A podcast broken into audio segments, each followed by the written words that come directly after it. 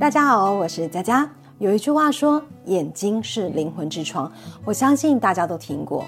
原因除了它是人体重要的器官之外呢，也因为它能够表达我们的情绪，更能够用眼神来交流情感。再加上它是我们五官里面呢最明显的一个器官，所以它很重要。也因如此呢，像很多卡通人物啊，可以没有嘴巴，我是无嘴猫，可以没有耳朵，我是无耳猫，但是就是不能没有眼睛。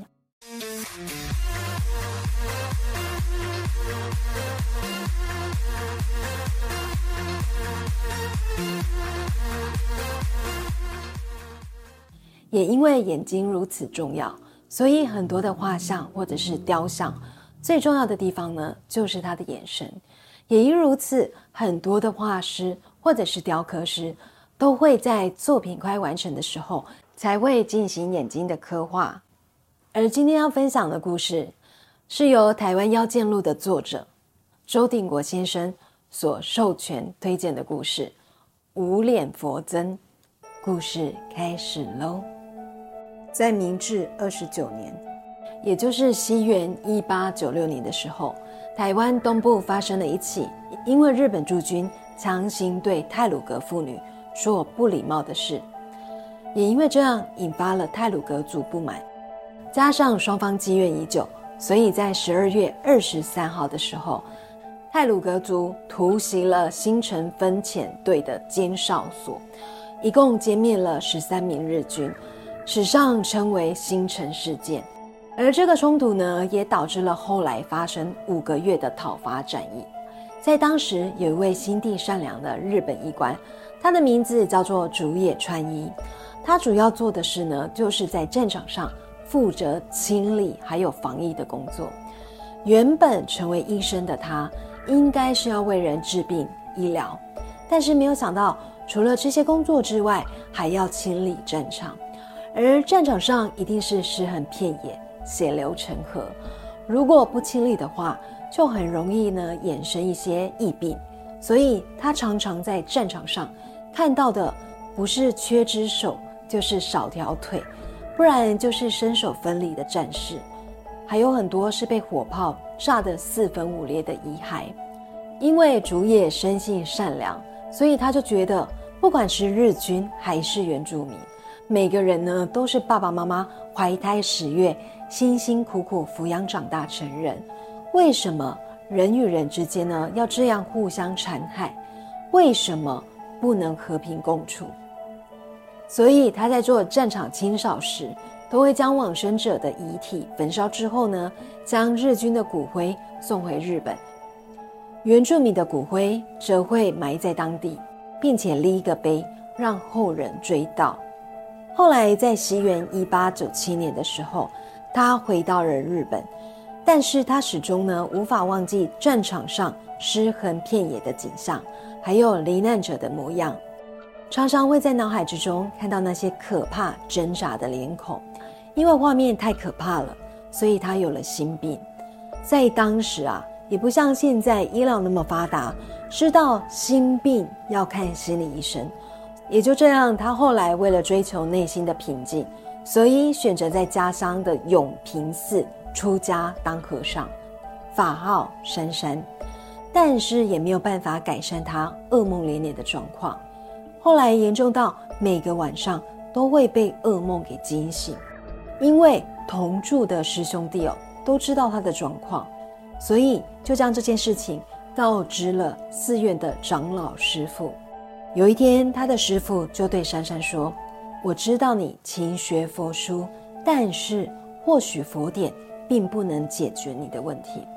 去回想，在发生噩梦之前，到底是什么事造成你这样噩梦连连？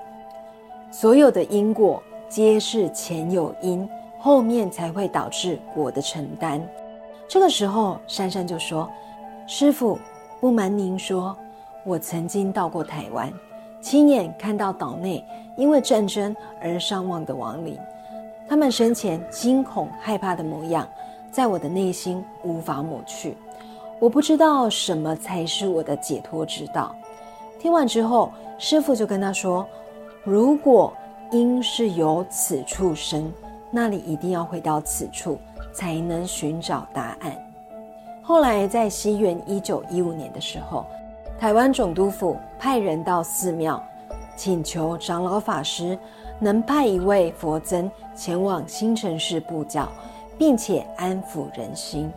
于是长老师傅呢就派了珊珊这个任务，并且对他说：“从最初之始找寻初衷，从中去解脱一切无尽的挂碍。”也就这样，珊珊背起了行囊，再一次回到台湾。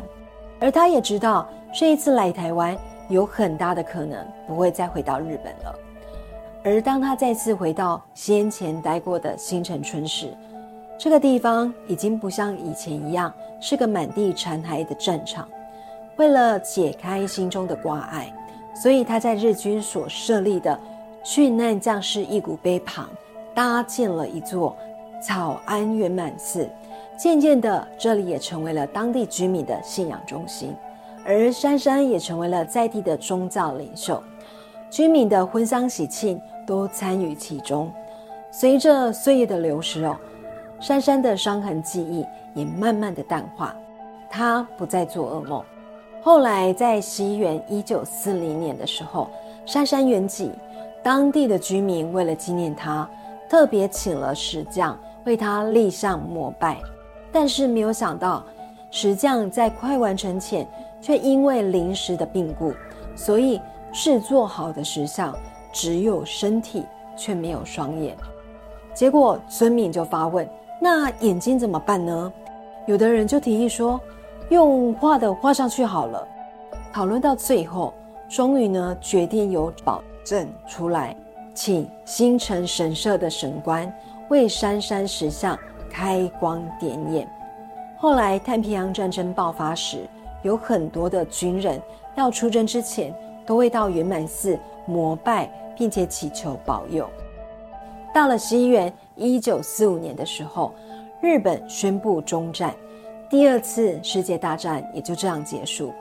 台湾也由盟军委托给中华民国托管，所以中国军队就入驻到了台湾。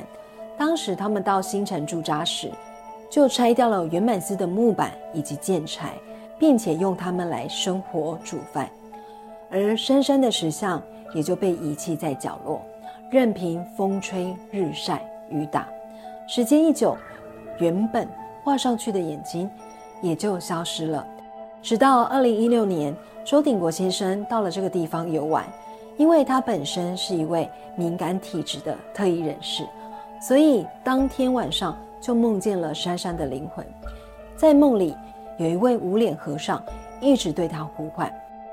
当他了解珊珊的故事，以及为什么他的灵魂过了这么久还在这里徘徊的原因之后，周鼎国先生就说：“般若波罗蜜多心经早就说明了一切解脱的方法。”顿时，珊珊终于开悟了，灵魂也从石像中解放，从此放下心中的挂碍，灵魂最后也消失了。故事说完了。本篇故事是由作家周鼎国先生所推荐的，收录在《台湾妖剑录》这本书当中。我记得当时他到我的粉专联系我的时候，他告诉我，只要我坚持下去，我的频道一定会有火爆的一天。当时我就对他说：“怎么对我那么有信心啊？我只是一个小小的 YT 创作者，连盈利都还没有开通，诶，你怎么那么看好我啊？”然后他就说。不会啊，因为我背后的灵们看好你，所以他愿意把他的故事授权给我说。当时我一听啊，感觉是又惊又喜。原来灵界的朋友那么有眼光啊，知道我是潜力股。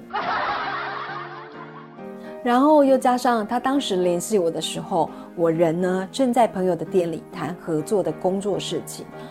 我朋友一看到就说：“不会晚上鬼魂来找你吧？”因为当时是晚上十点多，快十一点。我听完之后，整个好忙。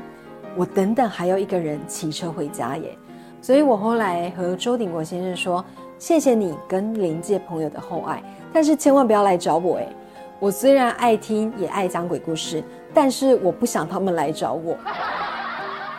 看周鼎国先生的书呢，会发现一个特别的地方，就是他分享的故事哦，都是跟台湾这片土地有关系。也因为他热爱这片土地，所以他游遍了台湾三百多个乡镇。更因为他的特殊体质，接收了许多灵体给他的讯息。也因为这样，他将很多地方遇到的鬼怪，或者是灵魂跟他说的故事，集合撰写成书。除了让大家了解地方还有历史之外，也对这个景点增加了非常多的印象感。再一次谢谢大家的收看，下星期五晚上九点记得锁定我的频道来听我说故事哦。如果有婚礼、尾牙、活动、商演等需求，请加入我们爱信封官方 LINE 小老鼠八六九 i x x v k。我们用心在活动的每个细节。我是佳佳，我们下周见，拜拜。